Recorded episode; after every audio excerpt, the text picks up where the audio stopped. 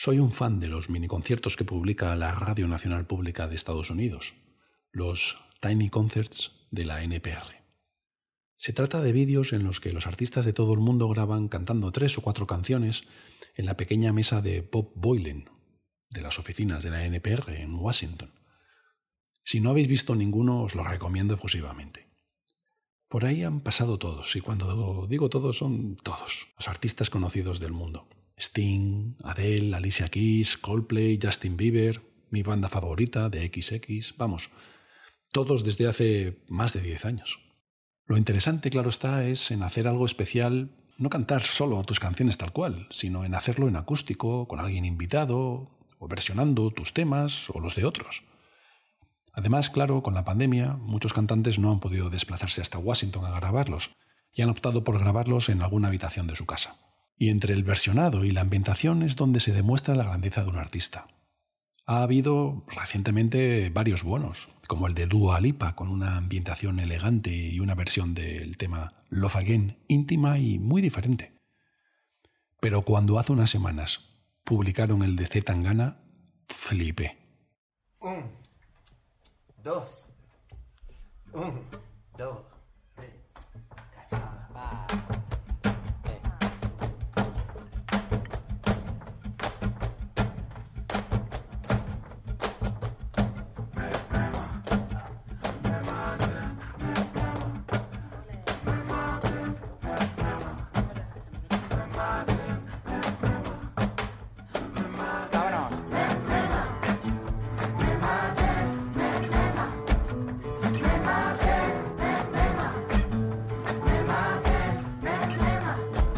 cosas que mi gente quiere son las cosas que siempre he querido. Una copita para brindar y otras dos para los dos que vienen contigo. Los que no me subían a internet vacilando de amigos. Ahora que nos ponen la alfombrita roja, vienen conmigo. En una mesa rodeado de personas, con una estampa que asemejaba la última cena con compañía entre las que podemos encontrar a Antonio Carmona, su madre, su tía y amigos como Alice, Kiko Veneno, La Húngara o El Niño de Elche. Meter a tu madre y tu tía en un vídeo de la NPR es muy, muy profesional. El madrileño, Zetangana, aprovechó el espacio para recuperar algunas de las canciones que han hecho historia con su último disco, El madrileño. Si no lo habéis visto, ya estáis tardando. Qué puesta en escena. Después de un par de temas, termina la canción, se levanta, se va de la escena y uno se pregunta, ¿pero dónde se ha ido? Y llegas a pensar que conociéndole se ha ido sin más al baño. Pero no. La cámara se mueve y aparece entre... No voy a desvelar más. ¿Qué versiones de sus canciones? ¿Se puede mezclar la canción de New Order del 99, Bizarre Love Triangle, con la suya Los Tontos?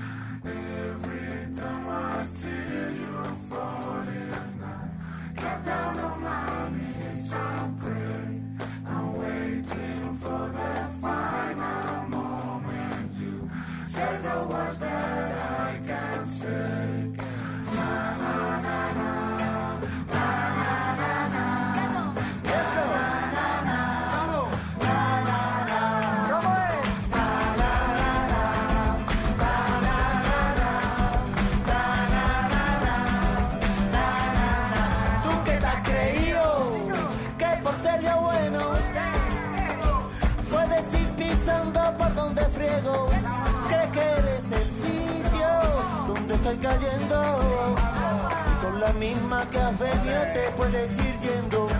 Tú que te has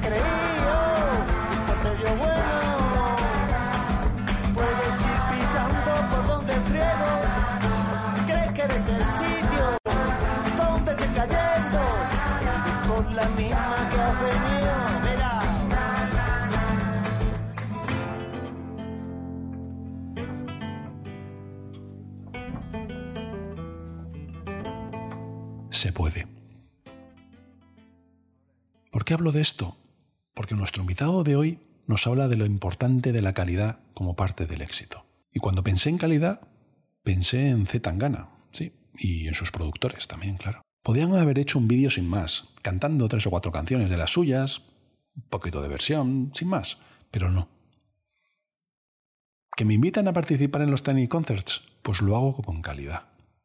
Y como he leído en redes sociales, Pucho, te has pasado el juego. me dejaste de querer cuando te necesitaba, cuando más falta hacía, tú me diste la espalda. Tú me dejaste de querer cuando menos lo esperaba, cuando más te quería, se te fueron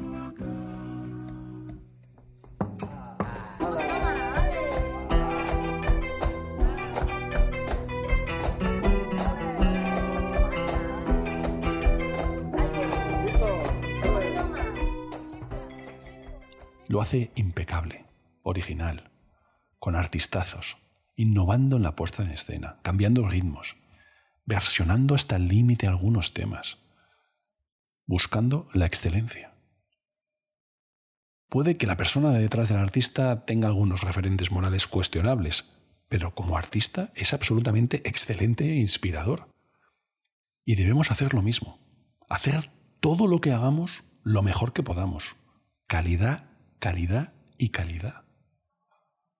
Nuestro inspirador de hoy partía de una calidad de vino máxima, pero no ha dejado ni un solo día desde hace 30 años de intentar superarla hasta los límites más altos. Gran enseñanza para nosotros mismos. Sea el trabajo que hagamos, médicos, profesores, limpiadores, albañiles, periodistas, contables, historiadores, deportistas, lo que sea, hagámoslo lo mejor que sepamos, lo mejor que podamos. Intentemos cada día hacerlo mejor que el anterior. Si vamos a hacer algún deporte, intentemos cada día superarnos. Si vamos a escribir o componer, hagamos algo de la máxima calidad de la que seamos capaces, siempre un poco más. Si vamos a pasar un rato con nuestros hijos o en familia, hagámoslo bien, conscientes. No hagamos nada para salir del paso. No. Aprovechemos cada oportunidad que nos den para hacerlo lo mejor que podamos. Como nuestro inspirador de hoy. Empezamos. Bienvenido. Estás escuchando El Inspirador, un podcast que pretende descifrar para ti las claves y consejos de inspiradores. Gente excepcional en multitud de facetas. Conversaciones únicas para alumbrar ideas con su filosofía, técnicas, hábitos, consejos e incluso pistas. Y mueven en tu interior la voluntad para ser cada día algo mejor que el anterior. Nuestro inspirador de hoy es Pablo Álvarez, trabajador incansable, obseso de la calidad, viajador internacional, amante del vino y en sus ratos libres, consejero delegado de Tempos Vega Sicilia, grupo de bodegas que engloban vinos como Vega Sicilia y Alión en la Ribera del Duero, Pintia en la denominación de origen toro, Macán en La Rioja y Oremus en Tucay, Hungría. Pablo lleva al frente del grupo Vega Sicilia más de tres décadas, haciéndolo crecer y llevarlo hasta ser la bodega con más prestigio internacional y nacional en España viajando por todo el mundo dando a conocer a su calidad. De la conversación hay una cosa que me sorprende y otra que no mucho. La que no me sorprende es su obsesión por la calidad del vino. Y la que sí es su vocación por estar en permanente humildad hacia el cliente y hacerlo cada día un poco mejor. Sin más dilación, espero que disfrutéis tanto como yo de la conversación con Pablo Álvarez, siempre mejorando. Bienvenido, Pablo. Muchísimas gracias por estar con nosotros. Ah, gracias a ti. Tenía muchísimas ganas de hablar contigo por varias razones. La primera es, hemos estado con, hemos estado con empresarios y hemos estado pues, con diferentes personalidades o científicos, pero nunca hemos estado con alguien que tuviera la responsabilidad de una empresa con tanta historia y con tanta tradición. Eh, ha habido eh, casos de éxito de empresas pues 20, 30 años, pero gestionar una marca con esa leyenda, yo todavía recuerdo a mi padre que cuando consiguió su cupo, pues allá por el año 90, 90 y tantos, que llegó a casa, nos lo explicó, es esa leyenda, no del cupo, sino de la propia marca, ¿no? Además de gestionar la empresa, se tiene que sentir algo diferente, ¿no? Algo, algo diferente en esa responsabilidad, es, es una representación, ¿qué se siente? Bueno, no sé, es... Hombre, yo creo que ha sido, yo llevo treinta y muchos años aquí metido y yo creo que es un, hombre, aparte indudablemente una responsabilidad, ¿no? Porque claro, no es lo mismo empezar en un mundo, en una bodega, en este mundo, con una bodega como esta, que en otra cualquiera que acabe de nacer o de... Entonces, bueno, yo creo que lo que teníamos que encontrar o lo que yo trataba de encontrar era un poco el, el, que todo fuera cambiando, porque debía de cambiar muchas cosas, pero realmente sin cambiarlas. O sea, que, que la personalidad de la empresa, la historia de la empresa se respetara, ¿no? los vinos de la empresa. Entonces, bueno, eh, yo creo que esa fue la, la gran labor. Eso parece muy fácil decirlo y es muy fácil decirlo, pero bueno, ha habido que trabajar, yo creo que ha habido que trabajar muchísimo y muchos, muchas preocupaciones, muchos, eh, a veces equivocaciones y aciertos, ¿no? Pero bueno, yo también creo que esa es la vida de una empresa, es, es eso, ¿no? Equivocarte corregir y, y acertar y seguir. Y indudablemente en este mundo del vino, que tiene algo de especial, esto no es hacer neumáticos, ¿no? Entonces, el mundo del vino tiene un, un componente, no sé si de leyenda o algo, algo que está muy ligado a las sensaciones de las personas, ¿no? Entonces eso es, es muy difícil de, de, llevar, ¿no? Y de aceptar. Sí, sí, indudablemente, pero eh, yo también cogí la responsabilidad de una empresa hace 10 años, una empresa, una empresa que estaba había cambiado de rumbo absolutamente y había que redirigirla totalmente. Y para mí fue fácil. Borré todo y, vamos, y sobre cero construí. Pero cuando llegaste 33, 34 años, sí, con esas, con esas ansia, con ese ímpetu que tiene pues, una persona joven, el respetar la tradición tuvo que ser doble de difícil, porque tienes que hacer el cambio, como bien decías, y al mismo tiempo respetar. ¿no? Seguro que eso tuvo que ser difícil y lo habéis conseguido, sin duda. ¿sí? hombre, fue muy difícil porque sí, efectivamente puedes llegar con la juventud, con la idea de cambiar muchas cosas, pero lo primero que tienes que ver es lo que hay que cambiar realmente y lo que debes de conservar, ¿no? Y indudablemente yo creo que como cualquier negocio, el mundo del vino, por muy histórica que sea una bodega, tiene que evolucionar. No puede pararse nunca Pero ahora hay que saber eh, evolucionar sin romper con lo que representa y con la historia. Esto es un... Eh, creo ayer lo decía en Madrid, ¿no? Yo, no creo que, que, tengamos que hacer un vino como en la Borgoña, para eso ya está la Borgoña. Tenemos que seguir haciendo los vinos que aquí se dan, que, y que aquí vienen de la viña que Vega Sicilia tiene desde hace 150 años o más y, y seguir respetándolo, indudablemente cambiando aspectos de ese vino. O sea, al final tú te puedes cambiar de ropa, pero tienes que seguir siendo tú mismo. No, y en el mundo del vino yo creo que pasa eso, ¿no? El, el vino va evolucionando, los gustos de las personas van evolucionando hay que tocar lo justo, pero al mismo tiempo Exactamente, pero al mismo tiempo que sea la personalidad de, de, nuestro vino, ¿no? Qué interesante lo que decías de que las empresas tienen que crecer y moverse. Eh, la semana pasada me llamó un buen amigo para decirme que liquidaba su empresa y su abuelo la había constituido, su padre la, la había dado de su padre y la tenía que liquidar ahora.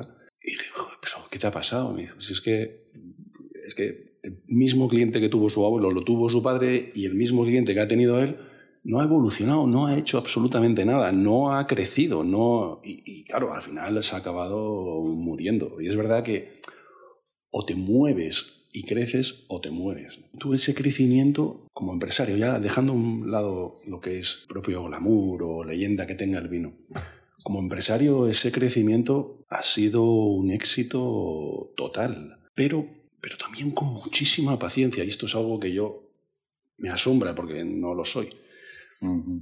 Cuando comprasteis la bodega, 83, 84, 82. sí, 82, tú entraste en el 85, corrígeme si me equivoco, Sí, ¿eh? porque estas cifras menos. que yo consulto... Yo empecé sí. a venir aquí en el año 83, y entonces estaba Jesús Anadón, que Sí. igual has oído hablar de él. Sí, mucho, mucho. Sí, sí, mucho. oído hablar de él. Mucho. Y yo venía por aquí, pues empecé viniendo un día a la semana, después dos, después tres. Ya. Y ya en el año 85 él se jubilaba y él propuso que yo ¿Vivíais en. Bilbao o ya vivíais No, en Madrid? vivíamos en Madrid. Sí, sí. Vivíamos ya en Madrid, Mm. nos fuimos a principios de los 80, muy al principio de los 80 eh, de Bilbao. ¿no? Y yo vivía en Madrid, venía aquí y, y bueno, sí, realmente como, si quieres, con el cargo de director general me Sí. cargo en el año 85, ¿no? Sí. pero yo ya venía por aquí y estaba con Anadón y también hay que pensar lo que era entonces el mundo del vino. Es que la gente se piensa, siempre se piensa que el mundo del vino es como lo ve en estos momentos, ¿no? Y nunca ha sido así. O sea, el mundo del vino aquí en Castilla y León o en lo que hoy es la Ribera del Duero, pues piensa que había 12, 14 bodegas en el año 82, cuando se crea la denominación de origen, ¿no? había 4.000 hectáreas de viñedo y hay 24.000 hectáreas de viñedo casi 300 bodegas, ¿no? Entonces, bueno, Bodega Sicilia era... Yo siempre, hay mucha gente que viene y me dice, "Oye, es que esto, claro, esto ha cambiado tanto que ya eh, cuando ustedes compraron, pues esto no estaba tan bien. Y digo, "Mire, nosotros, yo creo que entonces Vega Sicilia también estaba bien. Pero es que hay que ver cómo estaba el mundo del vino. Nosotros siempre, yo siempre digo que hemos sido el tuerto en el país de los ciegos, pero seguimos, y probablemente seguimos siéndolo. Pero ya entonces lo éramos. Ya, Entonces, ya, ya. Eh, indudablemente ha cambiado, pero es que hay que ver lo que ha cambiado el mundo del vino. Sí. Y, y España con ello. claro. Todo. Sí, sí. Pero no es hasta el 91 o 92 cuando os decidís a ampliar en Alión. Sí. Luego esperáis también algo menos, 95, 96, para ir a Hungría, que ya es una apuesta muy fuerte. Esperáis hasta el 2001 para iros a Toro. Y luego esperáis otros 10 años, es decir, los periodos de maduración son muy grandes y seguro que tenéis las ganas y las ofertas para hacerlo mucho más rápido. ¿no? Esta paciencia y este, esta tranquilidad y templanza es algo innato, es algo que has madurado. Bueno, no sé si yo soy. Bueno, tengo. Personalmente creo que soy bastante paciente, ¿no? O, o muy paciente, ¿no? Pero también es cierto que yo creo que era.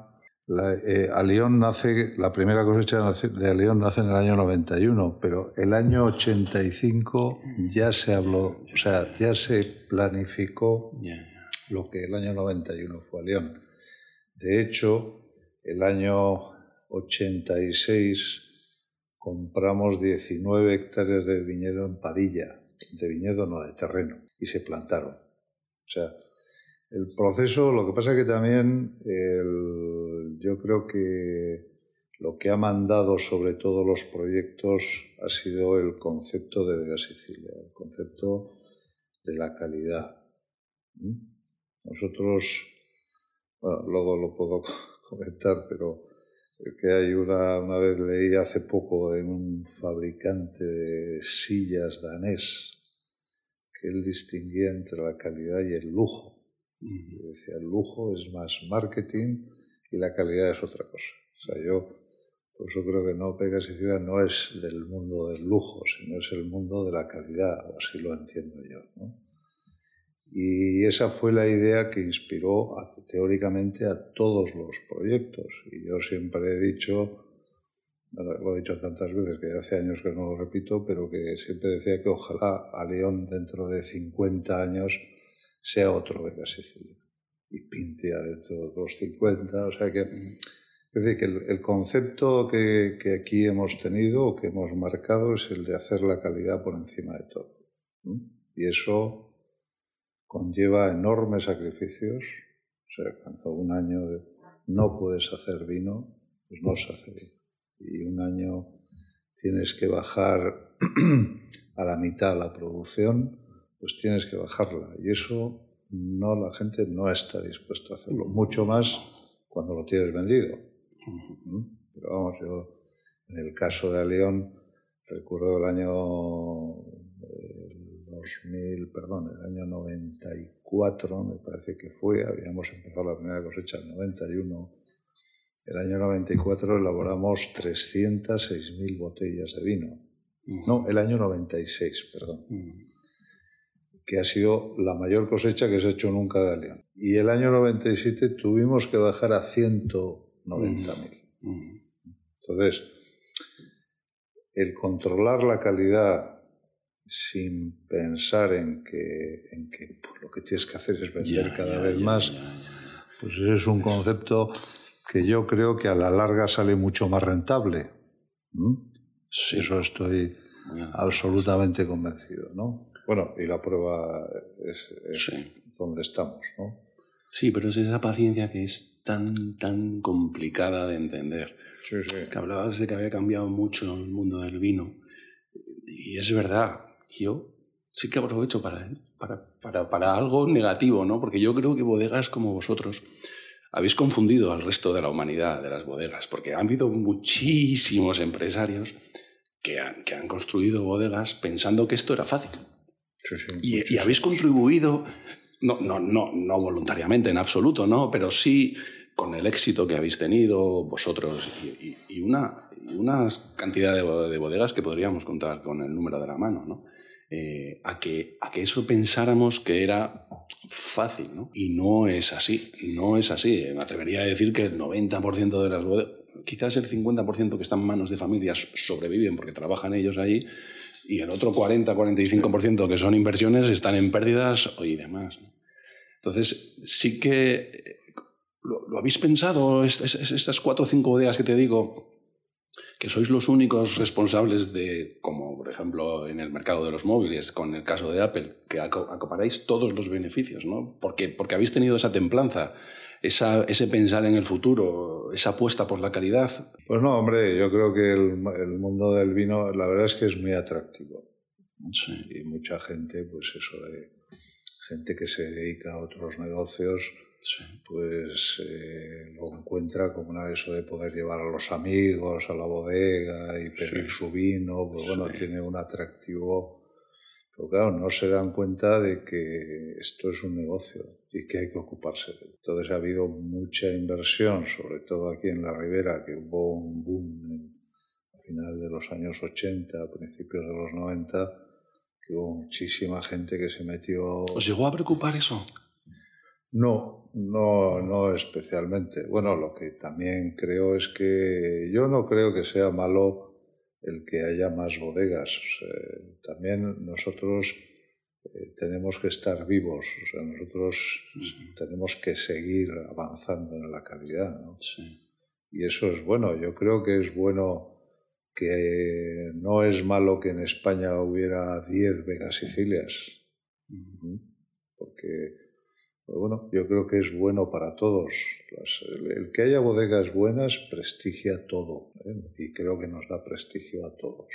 Ahora, también te requiere el que cada vez te esfuerces más y sigas mejorando y pues para seguir siendo el tuerto en el país de los ciegos. Sí, pero esta, esta, esto que dices continuamente de seguir mejorando cada día es, parte del éxito de la bodega. Te he escuchado en alguna entrevista hablando del éxito, que el éxito es muy peligroso y que puede acabar destruyéndote absolutamente. Eh, y recientemente, lo, digo públicamente porque ya, ya está grabada y aparecerá, estuve en una entrevista, en una conversación con José Ignacio Borrell Ferri, el presidente de Bankia ahora, y le preguntaba porque ahora estábamos sentados en su despacho, y ese despacho es espectacular en las torres, que no, no tan bonito como este. ¿eh? y, y- y le preguntaba, oye, ¿cómo, ¿cómo controlas el ego? Y además me sorprendió porque me dijo, mira, el ego siempre te está esperando ahí, está siempre esperando ahí. Y me dice, siempre te alcanza, siempre te alcanza. No puedes con él. ¿Cómo ha sido tu relación con el éxito y el ego, Pablo? Pues hombre, yo también, bueno, siempre he estado en una, trabajando en una marca exitosa, ¿no? Y bueno, yo también he pensado que, que el éxito es peligroso, siempre lo he dicho, ¿no? Y hay que saber controlarlo y, y yo siempre digo que cuanto, cuanto más éxito tengamos, pues mejor debemos hacerlo, ¿no? Y mejor debemos de tratar a nuestros clientes, Aquí hay gente que, que te escribe y lo que se asombra es de que le contestes. Para empezar, o sea, eso es lo primero que dice. Bueno, yo escribo, para mí, de lo que parto es de que no, no me van a hacer ningún caso, ¿no? Pues bueno, pues yo creo que, que cuanto no se trata de decir que tenemos que ser más humildes, sino más normales, ¿no? O sea, no, no pensar que porque somos quienes somos, pues somos más que nadie. No, resulta difícil. ya no, no tengo, no, yo no tengo que demostrar quién soy, lo que soy ya lo soy. Ya. Por lo tanto, Vega Sicilia es lo que es, no tiene que demostrarle a nadie lo que es. Desde fuera parece que podría llegar a ser algo difícil, ¿no? El- Yo siempre he dicho que no me extraña a los futbolistas, que se les vaya la cabeza. A mí se me habría ido vamos, a la semana. Entonces, desde fuera sí que parece difícil. Entonces, solo con un poco de reflexión o un poco de los pies en el suelo se puede conseguir. Sí, pero yo creo que, bueno, yo creo que con cabeza se puede, con un poco de cabeza, con cierta inteligencia, tampoco hace falta ser un genio, Ya, ya, pero yo creo que se puede, se puede administrar eso, ¿no? ya. Por- porque, ¿qué más consigues porque tu ego esté por las nubes? No, no consigues nada. No, más bien al contrario, sí, efectivamente. Entonces, Sí, sí. eso, bueno, y puede que alguna vez pues se te escape. No Ya. digo que no se escape, Ya. ¿no? Ya. Pero la- a la hora de la verdad, pues hay que, pues yo creo que con sentido común se puede sobrellevar y, y, poner- y tener los pies en el suelo. Nosotros seremos la bodega más famosa que hay en la Ribera y somos la bodega más prestigiosa de todas las bodegas españolas en el mundo, pero eso hay que mantenerlo, no es una cuestión de que ya estamos y se ha acabado, ¿no? Cada vez hay más gente haciendo vino y la gente está... Lo mismo que la Ribera creo que pasó los años 90 fue bastante desastre, o sea, en el sentido de una calidad media que en los años 80 Ya. la tuvo, pero con el desarrollo este que hubo, pues eh, la yo creo que la calidad media de la Ribera bajó muchísimo.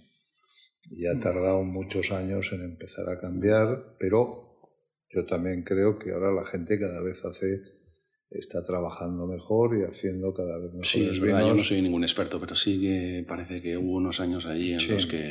Sí, sí. Es que aquí la gente pensaba que todo era jauja, ¿no? Sí. Que era llegar y, llegar y hacer Vega Sicilia. Y bueno, y todos estaban aquí. Yo, mira, cuando se creó la Ribera del Duero, la única bodega que había desde Peñafiel hasta Quintanilla de arriba, de. Onésimo, éramos nosotros. Ostras. Y ahora no nos ponen aquí arriba porque no podemos. sí, sí. Vamos, estamos absolutamente. Hay un- uno aquí que nos rodea que dice: Mira, lo mejor que tiene mi vino es que está al lado de Vega Sicilia. Seguro que sí. Cada uno se agarra lo que puede, vamos. sí, sí. Y todos están al lado de Vega Sicilia. Ya, el ya. que está ahí pegando y el que está a 80 kilómetros de aquí. O sea, todos están al lado de Vega Sicilia. Bueno, yo a mí. Pablo, es así, ¿no? Sí, sí, no, no sé, a mí me parece estupendo. O sea, yo siempre digo que me empezaré a preocupar cuando dejemos de ser el punto de referencia. Ese día tendremos que, que preocuparnos, ¿no? Sí, pero me sorprende muchísimo, te, te he visto en vídeos y te he visto en... Me sorprende muchísimo esta humildad sincera de, de- de bodega y de representante. Se agradece mucho.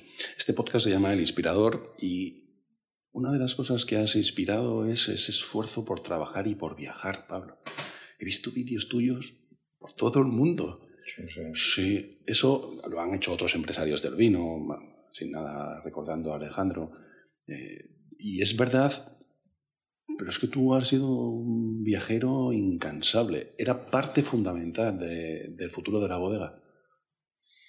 Sí, yo creo que yo siempre digo que eso de que el buen paño en el arca se vende es una chorrada. Trabajo, si no te conocen, ni Dios te bebe.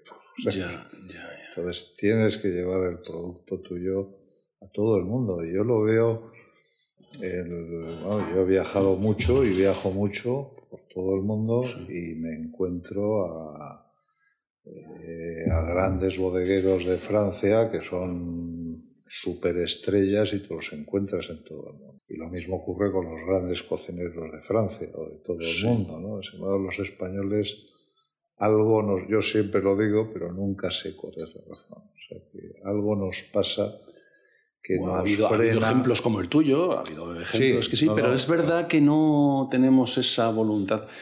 Hombre, es que viajar seguro que te gusta, pero es que muy sacrificado. Sí, sí, hombre, claro. Yo me he tirado un mes entero viajando. Claro, Un mes entero sin aparecer por aquí, ¿no? Es, es cansado. Sí. Puede ser glamuroso, estoy en Sí. Mumbai. Sí, pero Mumbai es una mierda. Y Sí, se voy a ir al mejor restaurante, pero es que es cansado y tengo una familia y una empresa. Es, es muy, muy sacrificado. Pero yo creo que tienes que enseñar lo que haces. O sea, Sí. si no enseñas lo que haces, no lo puedes vender. O sea, eso no... Y tienes que ser tú, no vale que sea gente de la empresa, tienes que ser tú. También somos varios hoy día, somos Sí, sí. cuatro. Sí, pero yo te hablo hace viajamos, ¿no? Pero 20 años, en 30, aquel claro. tiempo- bueno, hace Ah. 30 años es que aquí éramos tres y medio. Ya, ya, ya, ya, O sea, aquí no éramos nadie más, ¿no? ¿Qué le dirías? ¿Qué le dirías a ese de hace 30 años? ¿Qué le dirías? Pues que... No sé, ¿en qué sentido? ¿qué le En el sentido, que- oye, ten cuidado o no hagas esto. Sí, No, en, un, yo en un no- sentido de precaución, ¿no? Yo no me arrepiento Sí, de, no, nada de lo que he hecho. No creo que era necesario. Lo habré hecho mejor o peor, ¿no? Pero, y lo podría haber hecho mejor seguramente. Pero, pero es lo que hice. Yo viajaba por todo el mundo y, ahí catábamos los vinos un día tras otro, repitiendo la historia. Yo, yo he llegado a hacer mi récord, creo que está en un día en Hong Kong que hice 10 catas en el mismo día. ¿no? O sea, 10, desde las 10 de la mañana hasta las 10 de la noche. Ya, ya, ya. ya. Y Es que es repite lo mismo y la misma historia y venga y dale. y- y- pero bueno, yo no creo... Yo, y yo repito eso, ¿no? Que yo voy y yo no me encuentro a muchos españoles, ahora más. Ya, ya. Bueno, yo no digo que esté como... Bueno, hace 30 años que no te encontrabas ni uno. Pero franceses, italianos, esos estaban por todos los sitios, ¿no? Entonces, y eso, hoy pues... Bueno, y exportamos a 150 países, ¿no? Sí, parece fácil porque la marca es la que es, pero es que hay que estar allí sin saber qué distribuidor va a ser el que vas a acertar. Cada cata que haces además es a ciegas. Pero es que a lo mejor esa persona eh, pues es quien más te aporta en el vino, o es la persona que más construye, o es la persona que luego dentro de 20 años tiene la mejor distribuidora, ¿no? Entonces no puedes decaer en ninguna. O sea, Y, hombre, y es eso un- es lo que hemos conseguido es pues, que nosotros, todo el mundo... Vamos, a mí una vez el presidente de aquí me decía que nosotros teníamos que ser el, el- el consejero de Asuntos Exteriores de la Junta. Sí, Éramos los que llevábamos... A mí me contaron una anécdota, bueno, me la contaron los de Caja España. Caja España hubo hace unos años que cambió, puso el tema del toro, el, Sí. creo que antes era otro emblema, otro... Sí, pero es verdad, bueno, hace ya Sí, sí, hace bastantes 20 años. años, sí, 15, sí. 20 años. Sí, sí, pues Sí, sí, un toro. yo creo que lo hicieron con una compañía norteamericana. ¿m? Le encargaron el tra- Vamos, eso me lo contaron ellos, ¿no? Y cuando tuvieron la primera reunión con ellos en Nueva York, creo que era en Nueva York, bueno, pues evidentemente no sabían dónde estaba Castilla y León. Claro. hasta que les dijeron que estaba Vega Sicilia. Entonces, Ya, ya, ya. los tíos sabían quién era Vega Sicilia. Y la recuerdo también la consejera de Economía, Pilar del Olmo, también en una Sí, ocasión sí. que tuvo una reunión con, creo que el mayor fondo del mundo que hay, en, que está, creo que tiene su sede en San Francisco, pues también ellos conocían Claro Vega sí. Sicilia, pero vamos, de Castilla y León no conocían absolutamente nada. ¿no? Sí, efectivamente. Sí, sí, Entonces, sí. Y eso ha sido, bueno, pues es una labor de... Hay otras bodegas que son también bastante conocidas, pero quizá especialmente Vega Sicilia Mm. es la que más, la que más, y somos eh, los franceses que son muy especiales, pues quizá nosotros en Burdeos somos la, la única bodega respetada y apreciada en- eh, para ellos, Sí. que, que ya es bastante que los franceses te aprecien y te respeten, ¿no? Sí, sí, sí, ya es muchísimo, muchísimo. Amo Francia, me encanta, pero Sí, es sí. verdad que tienen un punto de superioridad. Sí, sí. No, no, si yo, yo siempre, a mí me gusta ir a Francia y siempre que voy, siempre vuelvo, siempre digo que vuelvo con una sana envidia Sí, porque la- ellos han hecho, ellos han creado un mundo y, y nosotros si estamos aquí es porque ellos crearon este mundo Sí, también, totalmente. probablemente, ¿no? Sí, sí, totalmente. Y eso hay que reconocerlo, aunque sean franceses. Sí, sí, sí, sí. No, no, yo, yo, yo- ya, yo, yo lo O sea, admiro. son, aparte de unos, que admiro- son unos genios. ¿no? O sea, son unos genios. sí. Todo esto. Tienes unos- que haber sido para ellos un poquito incómodos, ¿no? Nah, incómodos no, no estos de aquí, de España, en- No, yo creo que, no sé, yo creo que Francia, España sí, no. siempre la ha tenido un poco como, o sea, lo que yo, por ejemplo, digo, ¿no? Ahora hay alguno, pero eh, España en condiciones normales era, para los grandes bodegueros de Francia, era el país donde tenían que haberse instalado. Cercanos de Burdeos, ya me dirás a lo que estamos, ¿no? Claro. Sin embargo, bueno, pues han estado más en Sudamérica o en, Sí, en en- Estados Unidos sí. o mucho más que en España, ¿no? Ahora hay alguno más, alguna bodega pequeña, pero las grandes bodegas de, de Francia no han venido nunca aquí a España. Sí, sí. También ellos dicen una cosa, si conoces Burdeos, el concepto de chateau, de Sí, sí, lo conozco. el viñedo, la bodega, todo junto, ¿no? Sí. Pues claro, dicen que es que esto en España no hay eso. No Eh, existe no, eso. No, no. Hay unas viñas cerca, pues a Sí. nivel tal, pero Eh, no las hay. viñas, sí. pero ese concepto, o sea, para ellos Sí. el gran concepto de chateau español es Vega Sicilia. Tenemos una superficie importante, Sí. producimos nuestros vinos con ello. y ellos entienden el mundo, el mundo del vino así, ¿no? Sin embargo, pues, eh, pero a mí siempre me ha llamado la atención, pues, de que ellos, por ejemplo, en Rioja, ¿no? Rioja, que lo tienen a tiro de piedra. Y mientras tuvieron la filoxera, bien que la utilizaron. Sí. O sea, para Sí, sí, llevarse, elaborar vinos aquí y llevarlos, ¿no? O sea que, pero bueno, ellos son... Mejor, mejor. No, no, No, no, nos han sí, influido, ¿no? Porque en automoción no han arrasado. Pero de esta forma, oye, nos han dejado tener nuestra propia personalidad. No, no, y ellos, y yo estoy seguro que Francia, bueno, no, me imagino que no los grandes, pero hay muchas bodegas que estarán preocupadas con el papel que cada vez tiene más España y que tiene Italia, que Italia pues en, Sí. en muchos segmentos igual ya les ha pegado una- un adelanto, ¿no? aunque Francia sigue siendo el rey, ¿no? Sí. pero España cada vez elabora mejores vinos. Yo no creo, siempre digo que nunca se han elaborado tan buenos vinos en, en España como ahora y, Sí, estoy de acuerdo. y siguen siendo vinos baratos, pero también hay, ahí los franceses una- usan mucho una expresión en las bodegas, no sé si en otros negocios igual, que les- las algunas bodegas las llaman la dama dormida, porque están, o sea, que han- murieron un poco de éxito, ¿no? Ya, se ya. quedaron ahí ancladas. Sí, yo conocí mucho al consejero delegado de Veolia, una empresa muy grande de Francia y del mundo. Y ellos, las crisis, y- y dicen, no, no, nosotros es que bajamos poco y subimos poco. Pero estamos siempre ahí, no, nunca. Es verdad que están un poco como dormidos, pero es parte de su éxito.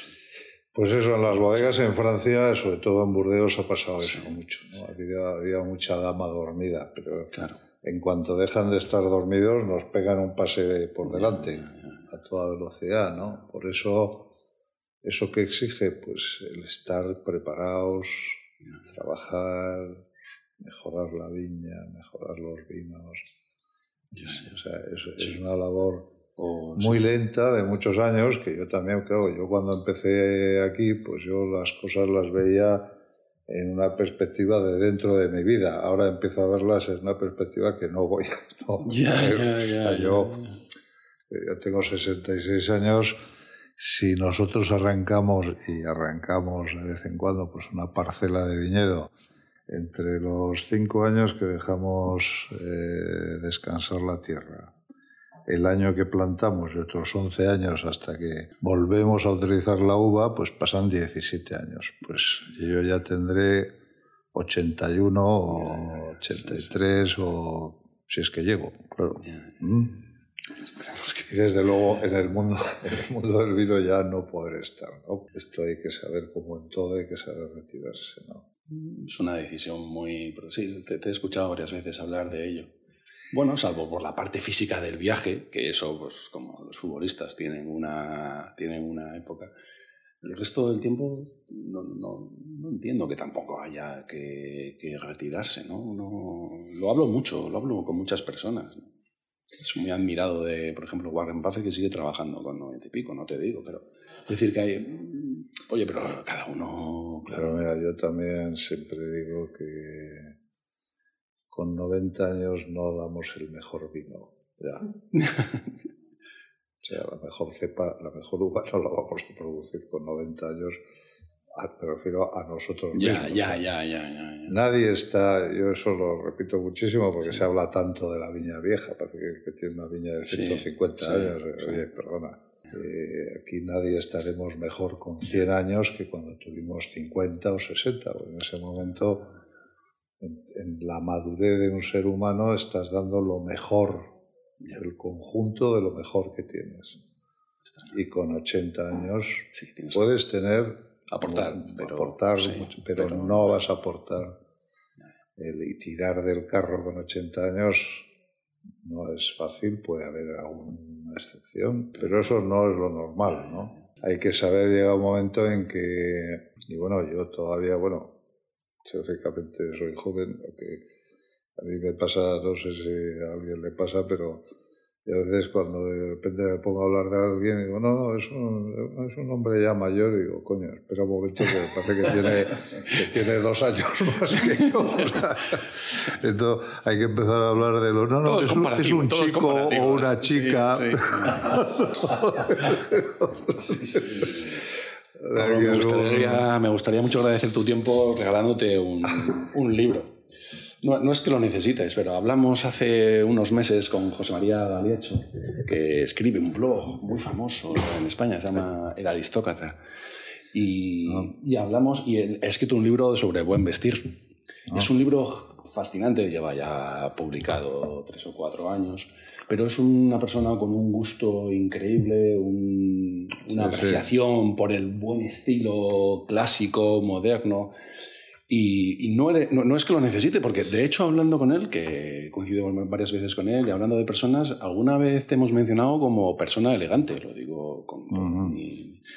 Sí, y- a mí me sí, gusta la sí, ropa. Sí. Sí, no sé por qué, pero bueno, me gusta la ropa. Sí, me gusta la ropa sí, buena, no... Pues te va a encantar el libro. Sí, Sí. No, no, ya he visto, Porque es no- ropa- ya- ya he es visto ropa nombres que conozco. ¿no? Y, y José María es, eh, es encantador y además lleva, lleva casi 12 años publicando una entrada semanal. También escribe en el Expansión, fuera de serie, y escribe siempre sobre, sobre estilo, ¿no? Eh, sobre estilo clásico, sobre coches, sobre también sobre puros. Ti- Tiene mi edad, pero es un bon vivant humilde. ¿eh? Yo hice una conversación con él con un podcast precioso, precioso en el que hablaba, pues lo que decías, no tanto del lujo, sino de la calidad de la ropa. ¿no? Dice, oye, es que mm, no podemos comparar una camisa de una calidad a una camisa pues, de un supermercado, de una, de una, de una pues, de las de moda actuales, ¿no? Y me hablaba de calidad, me hablaba de duración, no, no tanto de lujo, ¿eh? No, Es, es- es alguien que sabe apreciar la calidad más que, más que el lujo. Espero que. Mira, había un, hablando de estos, no sé si lo nombraré aquí, pero a mí un- hay un personaje que siempre me llamó muchísimo la atención, que era Valenciaga. Y también lo que las palabras, siempre hay una frase que a mí me, me llamó mucho la atención, que lo dijo Di- eh, Christian Dior, el, que él dijo que de Valenciaga dice, mire, nosotros con una tela hacemos lo que podemos. Valenciaga hace lo que quiere. Ya, ya, Eh, Me parece una frase genial. Y era un, yo creo que era Coco Chanel, que también lo he visto por Sí, aquí, que sí. le decía que eso, que era el, el gran modisto que hubo siempre fue Valenciaga, ¿no? que nadie ha sido como él. ¿no? Pero bueno, bueno, un inciso que estoy aquí. Muchísimas gracias, Pablo. Ha sido un placer. Pues gracias a ti. Hasta la próxima. Gracias.